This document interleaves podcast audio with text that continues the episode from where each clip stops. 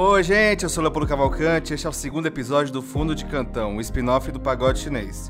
Como você já sabe, esse é o programa que a gente abre a nossa roda de pagode e recebe um especialista para falar sobre temas específicos de China com a gente. Eu tô aqui hoje com a Maria Rosa Azevedo. Oiê! Lucas Padilha. Fala, Poldo. E o Igor Patrick. Oi, Leopoldo, tudo bom? E também com o Caleb Guerra. E aí, pessoal? O Caleb é o nosso convidado de hoje, ele tem 28 anos, ele é graduado na China em literatura e mestrando também literatura chinesa pela Universidade de Wuhan. Além de tudo isso, o Caleb também toca um podcast chamado Birinhal do Livro, que tem um conteúdo muito legal sobre literatura chinesa e em língua portuguesa eu acho que é um dos melhores. Depois dessa pequena apresentação, a gente chamou aqui o Caleb para falar e compartilhar um pouco sobre a experiência dele com literatura, falar de confucionismo e contar os bastidores da operação de repatriação em Wuhan, já que o Caleb estava no grupo de brasileiros trazidos de volta na mega operação do governo federal. Caleb, eu vou puxar aqui a primeira pergunta para falar sobre confucionismo no Brasil. Como é que é o estudo dessa área aqui e Nesse sentido, nesse sentido também, por que, que você foi fazer o estudo na China? Bom, primeiro eu quero agradecer por ter sido chamado de especialista, né? Acho que eu nunca fui chamado de especialista na vida e é para mim é, é uma coisa nova. É, agradeço a, a, o adjetivo. Cara, é, na verdade eu fui para a China muito cedo. Eu fui para a China quando eu tinha 19 anos, né? E eu me perdi completamente na China. Eu fui para estudar língua, fiquei para fazer graduação e fiquei para fazer o um mestrado e eu tenho muito pouco contato com o mundo é, de sinologia brasileiro. Na verdade, a volta minha de Wuhan para cá esse ano foi o que me proporcionou esses contatos até com a galera que estuda China.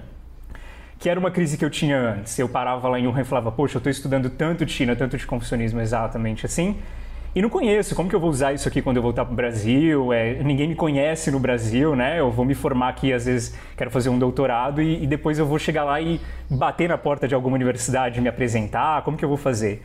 Então esse ano foi, na verdade, a, a grande porta aberta da minha vida para me, me encontrar com pessoas que também estudam China, e, então, para mim, é um universo muito novo, na verdade. Bom, Caleb, e você falou que você se perdeu na China, né? Acho que todo mundo chega na China um pouco perdido, mas como que é essa história? Por que, que você saiu do Brasil para estudar literatura chinesa, né? Que não é uma graduação muito óbvia para a maioria das pessoas. Uhum.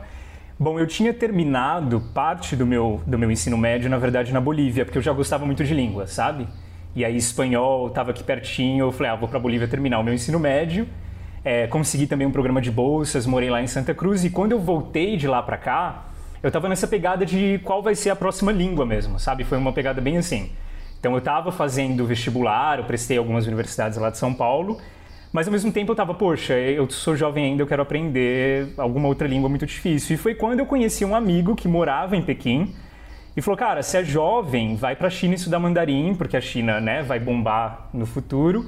E aí, quando você terminar de estudar mandarim, você volta e faz faculdade, que isso é pro teu currículo. Isso foi em que ano? Isso foi, em, foi em 2011. E aí eu fui para lá a priori para estudar mandarim. Eu falei, beleza, a gente escolheu uma cidadezinha bem longe, na verdade, das grandes capitais, porque eu queria ter em contato mais com o povo. E fiquei. E Caleb, como foi que o confucionismo apareceu no meio desse estudo de mandarim? O que foi que te levou para ir por essa linha mais de estudar filosofia e, e, essa parte mais cultural? A minha graduação, ela foi, na verdade, até o meu TCC de graduação foi muito de, foi sobre literatura contemporânea. Eu falei sobre o Lu Xun, né? O pai da literatura contemporânea chinesa. É, e quando eu estava nesse, nesse processo de seleção de mestrado, eu achei muito mais bacana a identidade de um brasileiro que entendia de cultura antiga do que a identidade de de brasileiro que entendia de literatura contemporânea. Porque isso que vocês estudam de relações internacionais, economia, direito, pra, não é a minha praia realmente. Eu sou, eu sou né, uh, enfim, não tenho muito conhecimento nessa área. Mas foi bem essa jogada mesmo. Eu falei, ah, eu quero entender então as raízes, porque morando na China depois de sete anos, eu falei, poxa, tem muito da vida diária que vem dessa tradição que a China tem milenária. E eles falam isso para você, você sente isso em todo lugar. Eu falei, poxa, eu quero entender isso. Mas a minha grande paixão por confucionismo veio do meu orientador, do, do primeiro professor que eu tive lá no, no departamento de literatura da, da Universidade de Wuhan e para mim ele é um verdadeiro jinzi, um verdadeiro gentleman assim da cultura chinesa. Ele é incrível, meu orientador, e é ele que me trouxe esse universo de clássicos e Confúcio e, e tudo mais. Bom, Caleb, a gente está falando um monte de confucionismo aqui, como se fosse uma palavra que a gente sabe o que está dizendo.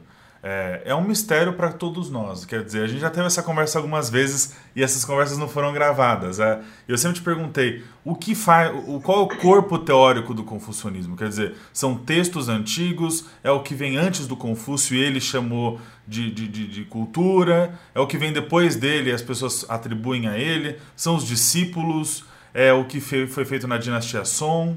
É, é, é, quer dizer, o que é o confucionismo, como ele chega para a gente hoje e como ele chega na China hoje. Acho que são duas perguntas, quer dizer, o, o que, que um chinês, se eu perguntasse, me diria o que é confucionismo e o que o Caleb me diria que é o confucionismo. Acho que está todo mundo super interessado para ouvir. Bom, é, a palavra confucionismo, apesar de em português ela trazer justamente o nome de Confúcio, em mandarim são duas palavras diferentes, né? O nome de Confúcio e a palavra confucionismo é, em mandarim são, são duas palavras. E realmente o pensamento confucionista ele antecede Confúcio e ele transcende Confúcio também, é, principalmente por causa de grandes, o que a gente chama de hum, sincretismo, um certo sincretismo de pensamentos, né? É, Para vocês terem uma noção, quando Confúcio é, morre, a, praticamente o pensamento confucionista se divide em oito denominações diferentes, em oito pessoas, oito discípulos que pensavam completamente diferentes. Uns gostavam mais do taoísmo, outros de outras religiões, outros do moísmo, enfim, eles se dividem e começam a discutir.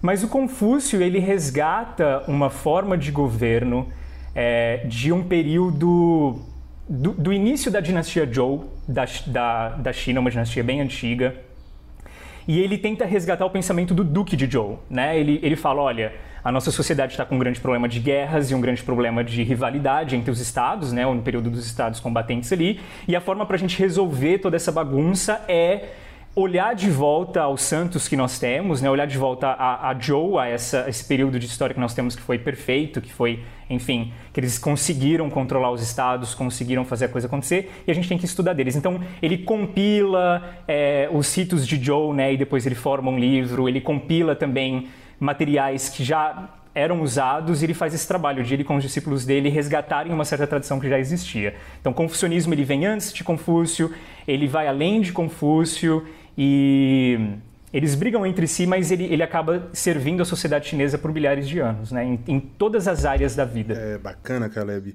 Bom, algumas semanas a gente estava comentando aqui, se não me engano, acho que foi o Lucas que trouxe isso, quando o chanceler Ernesto, o Ernesto Araújo ele tweetou uma frase do Lao Tzu, meio que falando ali que a China queria conquistar o, o, é, o mundo. Você deve ter visto sobre isso. E o Lucas fez uma ação, assim, que é, uhum. talvez essa coisa de daoísmo e confucionismo acabe pegando na questão da política externa, né? É, sendo que o daoísmo é essa coisa mais good vibes, mais tipo abraçar as árvores, somos todos parte da mesma energia, e o Confúcio é muito mais regrado e tudo mais.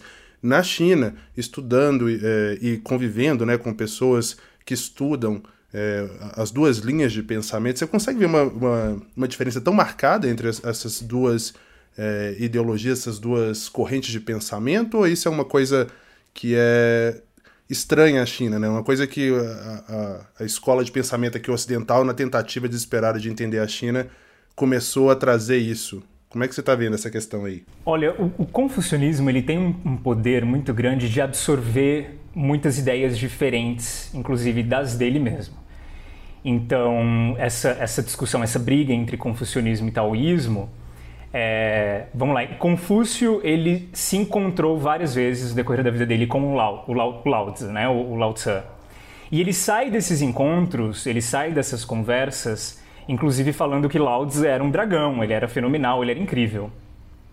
É, tanto que ele, ele, é difícil até para os confucionistas controlarem a influência do taoísmo dentro do confucionismo. Quando a gente chega na dinastia Han, eles têm essa crise até de, de, de, entender muito bem até onde a gente pode tentar dar uma roupagem metafísica para o confucionismo, né, puxando isso do taoísmo ou de uma outra religião que tinha na época taoísta que chamava Huanglao. É, e até quando que a gente pode fazer isso e quando a gente tem que parar de fazer isso. Né? Essa discussão sempre existiu porque o confucionismo ele absorve muito do taoísmo. Agora, o taoísmo realmente, historicamente, sempre teve muito mais críticas ao confucionismo do que o confucionismo ao taoísmo.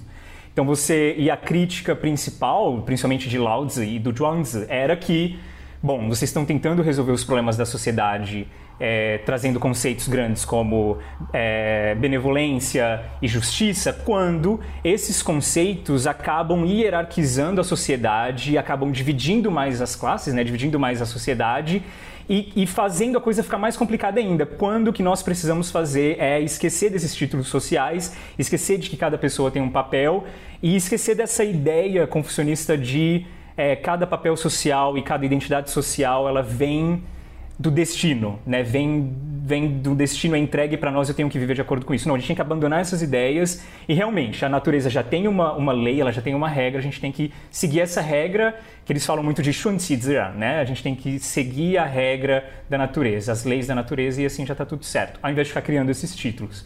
Então, historicamente, o taoísmo tem essas, essas críticas, é, mas todo confucionista vai ser um pouquinho taoísta, principalmente ali na, na, na época que eu estudo, que é a dinastia Han. E todo taoísta não vai ser assim, né, perfeitamente, entre aspas, taoísta ou puramente. O Zhuangzi também traz muito de confucionismo nos escritos dele, traz palavras confucionistas nos escritos dele e vice-versa. Então é difícil, é, é, não é tão delimitada assim a linha entre um e outro. Então, Caleb, essa ideia de natureza, eu quero ter uma questão que é muito forte para que eu quando no seu podcast, que é dos ciclos de o alto e o baixo e toda essa diferenciação que parece que tem sempre a montanha que é alta e nos poemas do Libá você vai pegar uma montanha que está observando o poeta. Eu queria que você falasse um pouco desse sentido da natureza, como é que ela está disponível, como é que ela está disposta, assim, colocada na literatura da taoísta. Tem um, um escritor muito famoso que eu até falei já sobre ele no podcast, que é o Liu Xie. E quando ele começa o livro dele sobre crítica literária, que é um livro magnífico, ele começa com um capítulo chamado o Tao original, né? Yuan Tao. A gente vai falar sobre de onde ele se origina, etc e tal. E a primeira frase do livro é sobre Sanzhai, então ele vai falar sobre as três os, os três principais pontos, as três magnitudes do universo, os três principais pontos desse triângulo cosmológico. Um é o céu, outro é a terra e outro é o homem. E o homem é realmente a coroa da coisa toda.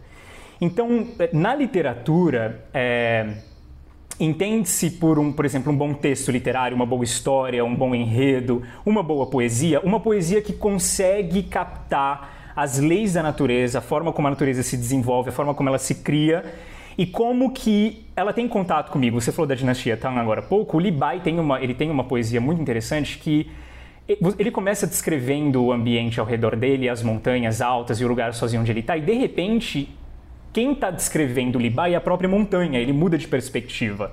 Então, é, literariamente, tanto os confucionistas quanto os, os, quanto os taoístas, eles gostavam disso, de trazer uma harmonia entre céu, terra e homem. Se a gente conseguir harmonizar, entender que as leis que regem a sociedade são as mesmas leis que regem o céu e a terra, a gente consegue... Porque beleza é uma coisa muito objetiva né, no confucionismo. Ela tem forma, ela tem um formato, ela tem um jeito de ser criado, um jeito de terminar para que seja belo.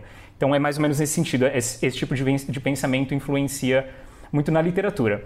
Agora, uma coisa que eu acho super interessante entre essa a diferença entre confucionismo e taoísmo também é assim e uma prática literária foi a primeira historiadora mulher que que tem conhecimento ela foi irmã de um historiador que compilou muita coisa ali na dinastia Han e ela escreve um livro sobre leis femininas né, especificamente para mulheres e ela também servia ali no Palácio Imperial como uma consultora sexual mesmo assim, mas não prostituta, no sentido de, olha, o taoísmo ele abraça o sexo de uma forma muito normal, né, já que é uma, uma, uma coisa normal que acontece na natureza, é uma regra da natureza, e a gente acaba dando um sentimento transcendental para o que acontece dentro do sexo. Então tem ordem, tem como fazer, tem por que fazer, tem, entende? O confucionismo já é mais reservado, já é mais recatado nesse sentido. Ele não, ele tenta buscar ainda assim uma parte um pouco mais alta e não muito da Terra. Ele tenta buscar o céu e não a Terra. O taoísmo tenta fazer essa junção um pouco mais perfeitinha. A briga deles também historicamente vem nesse sentido. Nossa, que demais. Inclusive, um dos primeiros galcaus que o Padilha fez, a primeira pergunta dele é se a gente soubesse, é, se a gente lembrasse justamente dessa parte de triangulação, isso tudo a gente teria conseguido responder. Então, muito obrigada. Quando a gente for fazer o galcal, espero muito lembrar disso. Mas é, como tu acha que isso hoje está se refletindo também em cultura pop quando se fala de China, né? A gente vê um movimento até de jovens voltando usar roupas da dinastia Han e tudo isso. Então, tu acha que, por exemplo, em letras de música, é, em filmes, essas Todas essas questões, é, elas ainda são refletidas? Sim, todas essas questões são refletidas. A, uma das cantoras, se não a cantora mais famosa da China, é a Wang Fei. E todo o show dela é disposto de uma forma. Ela também é, ela tem uma crença meio budista, mas é disposta de uma forma é, em que traz essa conexão com a natureza. Quando o show acaba, ninguém sabe que acabou, porque tem um telão enorme cheio de flores atrás, que meio que engole ela ali. A hora que ela sai do palco, ninguém percebeu que ela saiu. É a natureza ali, nua e crua, que termina. Na cultura pop chinesa, a gente vê muito dessas manifestações de cultura clássica até nos dias de hoje.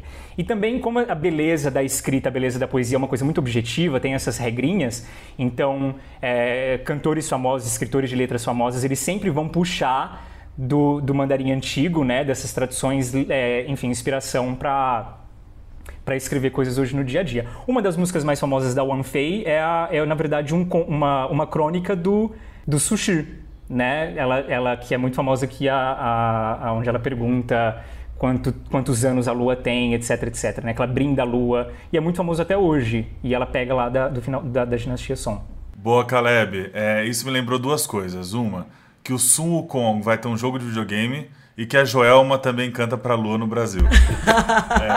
é... Boa, boa. Mas e a minha pergunta para você é a seguinte: a gente fala de cultura chinesa como se fosse uma coisa que não tivesse lugar e tempo.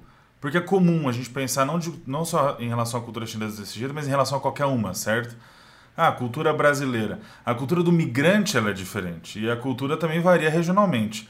Eu queria que, além de você comentar um pouco das variedades, pensando em regiões da China, por exemplo, um pouco da, da diáspora, quer dizer, é, o que, é a cultura chinesa em Taiwan, o que é a cultura chinesa na China continental depois de uma revolução cultural, o que, é a cultura chinesa nas Chinatowns pelo mundo, quer dizer, acho que muitos ouvintes nossos perguntam o seguinte, cultura chinesa é quando eu vou na Liberdade e vejo aqueles restaurantes com mesa grande que roda, é, cultura chinesa é, um, é, é vender um monte de coisa no Taobao, é, cultura chinesa é, é aprender mandarim ou cultura chinesa é comunismo, quer dizer, a ideia de o que é cultura chinesa é muito disputada, né? A gente, por exemplo, Taiwan, Taiwan se reivindica como um, um receptáculo, um protetor de uma cultura chinesa tradicional que talvez nunca tenha chegado naquela ilha, a não ser o momento em que os nacionalistas chegaram ali, guardam artefatos e tal. Tô levantando sua bola para você comentar um pouco para a gente dessa variedade, né? Eu te perguntei primeiro o que é o confucionismo, agora vou fazer uma pergunta ainda mais difícil e abstrata, que é o que é cultura chinesa? Onde ela está? Ela está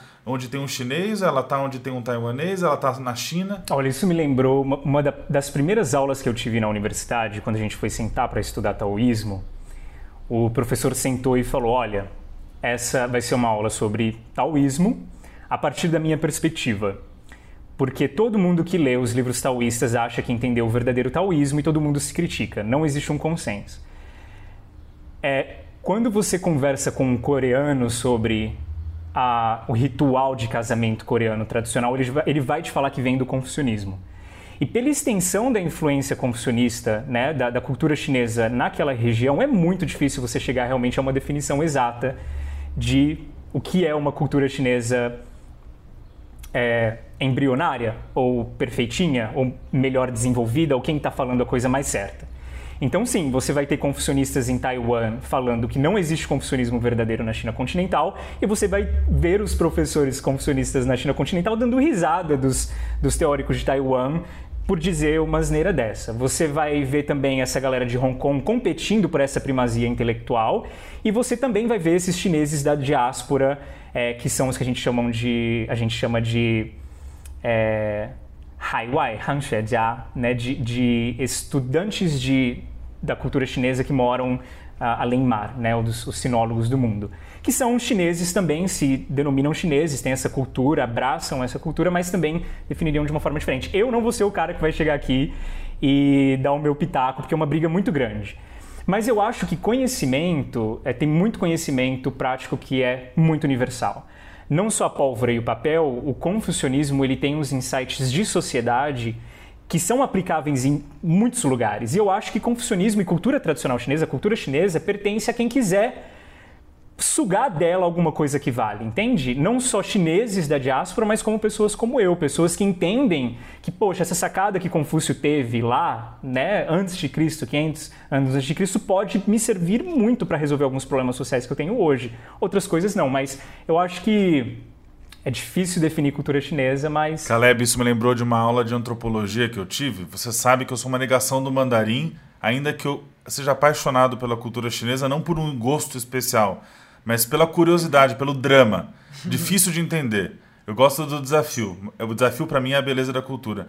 E essa, nessa aula de antropologia, é, a professora falava para mim o seguinte: a filosofia chinesa não quer ser filosofia hegeliana. A cultura chinesa não quer ser universal nem particularista, quer ser útil. E eu falei, mas como assim? Então eu li um Zhuangzi e depois eu li um manual de medicina do século XV, é, é, falando sobre doenças espirituais. Depois ela me dava um texto clássico falando sobre vida embrionária de alguém da dinastia Song. E depois me dava um texto de um panfleto de clínica chinesa. A antropologia é maravilhosa, que ela abre pra gente essa possibilidade de estudar literatura na prática, que para mim é, é, o senso né, da cultura chinesa. Legal você comentar isso, da, do sentido prático. Queria que você falasse um pouco mais, quer dizer, as pessoas olham para a cultura chinesa, não veem só os textos clássicos, mas vem também o Feng Shui, que é um tipo de ordenação do mundo, vê a medicina chinesa, é, vários tipos de como cuidar do seu corpo, quer dizer, a acupuntura, os tipos de exercício, a cultura do chá. Tudo isso faz sentido junto ou é por acaso? Quer dizer, é, tem uma filosofia, como as pessoas gostam de dizer, por trás disso tudo? É o confucionismo? Eu acho que tudo isso faz sentido junto. é... um... Eu já li um sinólogo francês falando que os. os... Ah, bom, vamos começar lá. Eu já estive em uma roda de pós-doutorandos em filosofia da Universidade de Wuhan, uma galera da Itália, da Inglaterra, dos Estados Unidos, falando que não existe filosofia na China, né? E realmente tem pessoas que pensam assim. Então eles, eles vão falar que o Ocidente optou por filosofia e os chineses optou por os chineses optaram por sabedoria do dia a dia. Eu também não me atrevo muito a, a, a pular para um lado ou para o outro. Eu acho que é um erro falar que não tem filosofia na China. É pior do que, um, do que o erro falar que os chineses só buscam filosofia e não interpretar questões existenciais e cosmológicas, etc, etc. É, mas sim, a, a, cultura chinesa e o confucionismo é de uma praticidade imensa. Né? Confúcio, quando interpelado sobre é, deuses ou sobre fantasmas, etc., ele fala: olha, a gente venera e quer distância, né? Ou eu nem discuto, eu não quero, eu não quero sentar aqui e entender como funciona, é alma de quem, foi como, é, ficou aqui vagando porque morreu como. É, é, é, tipo de coisas que não, não entram na minha vida e não entram como eu posso resolver os problemas sociais hoje. Eu quero focar naquilo que é prático. E as, todas as escolas de pensamento na, daquela época são muito assim, né? Se vier uma coisa muito. Um, um pensamento muito abstrato, a gente, a gente conversa, mas a gente não decorre muito. A gente quer saber como que a gente nós queremos saber como seguir esse pensamento ou pegar essa lei desse pensamento e aplicar na vida para que a gente possa viver melhor. Realmente é a cultura da praticidade. Se você já foi na China, você sabe que os chineses são extremamente práticos. Não sentam para ficar falando, é, nossa, como a vida está difícil, filosofando assim. Naturalmente, eles sentam para conversar como resolver problemas pontuais. Eles são muito práticos. Eu acho que é um conjunto de, de muitas coisas. É um pragmatismo espiritualizado. Eu gosto de pensar desse jeito. É um pragmatismo espiritualizado, cara, exato. Perfeito. Bom, eu vou na linha do que o Lucas estava falando, Caleb. É, e aí eu acho que eu vou complicar um pouco mais a sua vida. Se não existe consenso sobre o que é cultura chinesa, como que fica então para a China continental tentar exportar a sua cultura? Porque eles têm feito isso, né? Tentado fazer pelo menos através do cinema, da literatura, até da academia, né? Já com, que, com essa ascensão da China, embora o Lucas até mencionou num Galcal anterior é, que a sinologia ainda é uma área muito relegada, os cursos de, na área de sinologia, que é uma área meio estranha, porque engloba tudo, eles vão se multiplicando pelo mundo. Então, como exportar cultura se não existe consenso sobre o que é cultura? E aí eu vou emendar um pouco na sua especialidade, que é literatura. Eu queria saber se, além de toda essa questão é, financeira, logística até, de, por exemplo, de traduções, seria essa dificuldade da China de entender aquilo que vale ser exportado um dos motivos pelo qual, por exemplo, o Brasil não tem filmes chineses nas grandes salas comerciais ou não tem clássicos como Os Três Reinos ou O Sonho da Câmara Vermelha traduzidos para o português? O que, que você acha sobre isso? Bom, a primeira pergunta é sobre exportar cultura. Eu, eu estudei muito pouco de antropologia, mas é, quando se, a, gente, a gente fala de exportar cultura, por que, que os Estados Unidos eles fizeram um trabalho muito bom nessa exportação de cultura? porque eles exportaram coisas específicas, né? Música, Hollywood, filmes muito bons. Hoje em dia a gente gosta de falar inglês porque é a língua que enfim, a Cher fala, né, pro Lucas, pro Lucas que gosta da Cher. é, culturas são manifestações culturais que os Estados Unidos historicamente conseguiu vender muito bem, né? Uh, os personagens heróis da Marvel a gente consome hoje na ponta da língua, a gente conhece, a gente compra os HQs, etc. Então a China também, eu vejo que quando ela pensa em exportar cultura, ela pensa em exportar manifestações culturais chinesas, né? Eles têm essa, esse discurso de não, de não exportar uma cultura política, né, de não influenciar politicamente os países, mas eles escolhem, por exemplo, o nome do Instituto Confúcio de Instituto Confúcio. Então, a gente quer exportar valores confucionistas ou confucianos para os países, para fazer com que essa galera também entenda, e eu entendo a China nessa questão porque é muito difícil a gente compreender o que se passa na cabeça de um chinês se a gente não entender toda a bagagem que ele carrega nas costas, que é uma bagagem cultural tradicional, que vem de, como, como eles vão falar, de 5 mil anos, né? Então a China tentando exportar essas manifestações culturais, essas, essas, essas é, representações da cultura milenar chinesa, eu acho que é até uma, uma tentativa inspiradora e desesperada de fazer com que a gente, povo normal dos países, entenda melhor o que se passa dentro da sociedade chinesa. A segunda pergunta foi sobre? Foi sobre se essa dificuldade de entender o que é cultura chinesa e aquilo que vale ser exportado porque é a cultura chinesa legítima, também seria um dos fatores pelo qual a gente não consome muito da cultura chinesa aqui no Brasil, seja através da literatura, né, já que a gente não tem se não me engano, dos quatro livros mais importantes da literatura chinesa, que é A Margem da Água, O Sonho da Câmara Vermelha, Viagem ao Oeste e Os Três Reinos, o único livro que tem tradução em português é o Viagem ao Oeste, né? A, Lenda do, do Macaco. Então a gente não tem acesso a esse tipo de coisa. Filmes chineses, agora a gente está começando a ver na Netflix. Mas você acha que talvez seja por aí, assim, a dificuldade de conceituar a cultura chinesa e aquilo que é a cultura chinesa legítima, talvez seja um impedimento para poder levar isso para outros países? Bom, eu, eu acho que a gente consome cultura tradicional chinesa, eu nem sei se vai me dar algum tipo de problema usar essas palavras. Mas, por exemplo, quando a gente assiste animes japoneses, né? O Goku, na verdade, ele é, ele é o, o Sun Wukong, né? Ele é, ele é inspirado no personagem, é que a gente muitas vezes não sabe. Quando a gente assiste muitas coisas que eles produzem ali naquela, naquela região como um todo, é, os nomes dos K-popers, dos cantores de K-pop, na verdade, né, eles são caracteres chineses. A galera gosta de, de, aprender a escrever os nomes desses caras, são caracteres chineses, né? Então acho que a gente consome indiretamente muito da cultura chinesa sem saber. Agora, língua, a, a, cultura chinesa, quando você pega então desses quatro livros que você falou, né, eu tenho essa coleção, uma coleção do, do Sonho da Câmara Vermelha. Todas as páginas dele é tipo um quarto de conteúdo original e três quartos de comentário. Os chineses não conseguem pegar, por mais que tenha sido Baihua, uma língua bem, bem simples lá da época, é uma linguagem da época. Os chineses não conseguem pegar esses clássicos hoje sem comentários e ler simplesmente, normalmente, entender perfeitamente o que está escrito ali. Então, todos os clássicos têm páginas e páginas de comentários. Isso funciona até até para os clássicos mais antigos. A gente pega os Analectos de Confúcio, você tem então a galera da dinastia Han que comentou os Analectos, aí você tem a, a galera da dinastia é, Tang que comentou os comentários da galera da dinastia para tentando entender, porque eles não entendiam, eles pegavam esses livros e não entendiam. Eu acho que uma grande dificuldade da gente assimilar a cultura chinesa é por, por uma dificuldade linguística mesmo, real. Porque é uma cultura muito bacana. Não tem quem não vai na China e não se encanta, não quer assimilar, não quer entender não quer copiar, não quer fazer igual, não quer botar uma roupa também. E, mas é, existe uma diferença linguística, uma, uma, uma barreira linguística enorme que os chineses próprios sentem, entende? Não é só a gente. Então eu estava vendo, eu sei que alguém que gosta muito de da Cecília Meirelles. Cecília, Cecília Meirelles, desculpa. ela, ela tem contato com as poesias chinesas a partir de traduções do francês e do inglês. De uma galera que também. Então, assim, a, a, esse trabalho é, é, é, um trabalho de muito indireto, enfim, porque a língua chinesa é muito complicada. Para os chineses, eles sentam lá. Eu lembro, a gente tem um grupo de estudos lá na nossa universidade, um, um clube, do, de, clube, clube dos livros, né? Clube de livro. E a gente senta para ler os clássicos. A gente fica em um caractere antigo umas duas, três horas, às vezes, para tentar entender o que, que aquele caractere quis dizer ali, porque os comentaristas que vieram depois discordam sobre o significado daquele caractere. Os chineses têm essa crise. Então, o sonho da Câmara Vermelha, por exemplo, ele tem questões abertíssimas sobre como termina, quem que é o personagem principal, se terminou mesmo ou não.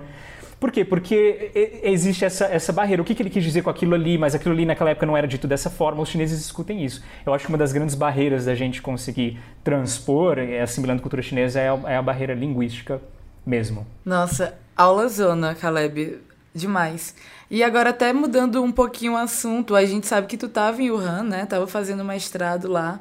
E como é que foi essa loucura que aconteceu, como é que foi o começo da pandemia lá, como é que foi esse, esse processo de voltar para o Brasil, como é que foi também para ti chegar no Brasil no, no, meio dessa, desse caos, dessa reviravolta. E, e as pessoas foram falar muito contigo, é, te perguntaram muito para tentar entender o que estava acontecendo? Meu, eu acho que nada me inseriu tanto nas crises sociais que a gente tem nesse século do que esse, esse episódio nosso lá em Wuhan. De redes sociais, da galera te taxar de coisas que você nem pensou que você podia ser na vida. É, esse episódio de Wuhan trouxe, assim, cultura sei lá, é, né, século XXI, cultura da galera, todo mundo tem uma opinião, todo mundo quer saber, todo mundo discorda de você, enfim. Meu, Wuhan, é, quando estourou a coisa e a gente estava ali no centro, a gente conversava, a gente conversava todos os dias, né? E todos, todo mundo se sentia muito seguro. A gente tinha algumas preocupações pontuais, porque é, tinha uma mãe solteira no grupo, uma mãe com dois filhos também, que o marido tinha ficado preso em outra, outra cidade. A gente tinha uma galera que tinha acabado de chegar na China, né? E o Han também tem um, a gente tem um histórico ali de Wuhan de, de estudantes brasileiros que acabam surtando mesmo assim. Né? Então que é, já houve suicídio, já houve uma, sabe, episódios de surto mesmo assim. Nossa, mas por quê? É difícil falar o porquê. Assim, é, bom, quando você sai do seu país, toda cultura é difícil de assimilar, né? A galera entra em crise, assim. O brasileiro é um povo muito de chamar para casa, é, chinês é um, povo, um chinês é um, um, povo um pouco mais reservado. Então, assim, a cultura brasileira e chinesa é muito parecida, mas em alguns pontos ela realmente tem umas, umas fricções assim. E brasileiro não é muito disciplinado, talvez, eu não sei se eu posso falar assim. Brasileiro não é muito disciplinado em, olha, eu vou entender essa cultura sistematicamente para depois tomar algumas decisões. Não, ele, a, gente vai, a gente é mais assim, emocional, passional, a gente vai tomando decisões e isso gera alguns, alguns confortos com, com a cultura, com o povo lá. E geralmente, assim, brasileiro tendo crise cultural, né, tendo choque cultural é uma coisa muito comum. Mas em Wuhan a gente tinha essas coisas na cabeça muito, muito, muito frescas ainda, né, de estudantes brasileiros às vezes entrando numa crise muito grande. Então a gente teve uma preocupação um com o outro muito grande lá em Wuhan. Então, no comecinho de tudo, apesar de muito seguros, a universidade estava provendo para gente normal, ninguém estava passando fome e necessidade, a gente começou a ver os brasileiros extremamente preocupados com algumas questões, perguntando se estavam empilhando, empilhando corpos lá na rua e a gente sabia que não, então a gente fazia vídeo para mandar. Mas a coisa tomou uma proporção que na nossa cabeça não precisaria ter tomado, mas teve que tomar para que a gente voltasse de alguma forma, né? Então, a crise, eu, eu nunca quis necessariamente voltar, os meus pais eles vão falar isso até hoje, eles vão falar que foi um trabalho deles de fazer eu voltar, de me obrigar a voltar, etc, etc. E eu acabei tomando decisões assim até para honrar o meu professor, aí entra o papel do meu próprio professor, falou, olha, Caleb, tá tudo certo aqui, né? Enfim, a gente consegue controlar, mas fili é, devoção filial, né? Então você volta porque se os seus pais estão pedindo para você voltar, você tem que estar esse momento lá com eles, etc. E eu voltei, né? Mas me trouxe para esse mundo de discussões, de politização de pandemia, que eu acho que que se eu tivesse ficado lá não teria passado. Mas foi isso, foi uma coisa muito intensa, a gente não sabia o que, que o vírus era. Eu lembro de eu estar sentado no sofá quando o primeiro chinês falou: gente, peguei o Covid, voltei para casa e me tratei com remédio de gripe. Sabe, eu lembro de, da primeira pessoa que jogou isso no Weibo, a gente falar: cara, então pode, o negócio é tratável dentro de casa com remédios de gripe. Beleza, eu tava no sofá, assim, foi um em que, pra gente que tava lá, no comecinho de tudo, a gente não, não tinha o conhecimento que tem hoje, né? Então foi muito intenso, a gente fazia chamadas por vídeo com grupos brasileiros para beber um vinhozinho juntos, às vezes para conversar, para descontrair. E a gente acabou tomando as decisões que a gente tomou de acordo com o que estava aparecendo para gente lá. É, e até também, eu acho que muita gente não deve saber disso, mas Wuhan é uma das cidades da China que mais tem universidades, né? Então, o, número de, principalmente também de estrangeiros que vão para lá estudar é extremamente alto. É, é até, Caleb, é a cidade que tem mais estudantes da China? Eu não, eu não sei esse dado, mas eu sei que tem muito estudante lá. Tem muito estudante estrangeiro. E foi uma preocupação imensa do, né, do, do, das, da, dos departamentos de, internacionais das universidades de tomar conta dessa galera toda, de prover para essa galera toda que não fala mandarim, que não consegue pedir comida por, por aplicativo. Eu lembro que eles deram uma assistência assim incrível pra gente nesse período de, de fechamento da cidade. Real, assim. A galera, a gente saiu de lá e a gente continua ainda muito agradecido pela estrutura que, que as instituições, as nossas universidades proveram assim pra gente. Eles foram uma gracinha. Então, Massa, muito obrigado, Caleb, pela presença, pelos comentários. A gente também é muito fã do seu podcast. E o Fundo de Cantão é um spin-off do Pagode Chinês, uma produção da Risca Faca em associação com a Observa China. A direção e edição seguem sendo minha, Leopoldo Cavalcante, o roteiro é do Igor Patrick e a trilha sonora original é do Ruda Lages. A gente também encerra o Fundo de Cantão com um provérbio, só que é o nosso convidado quem lê.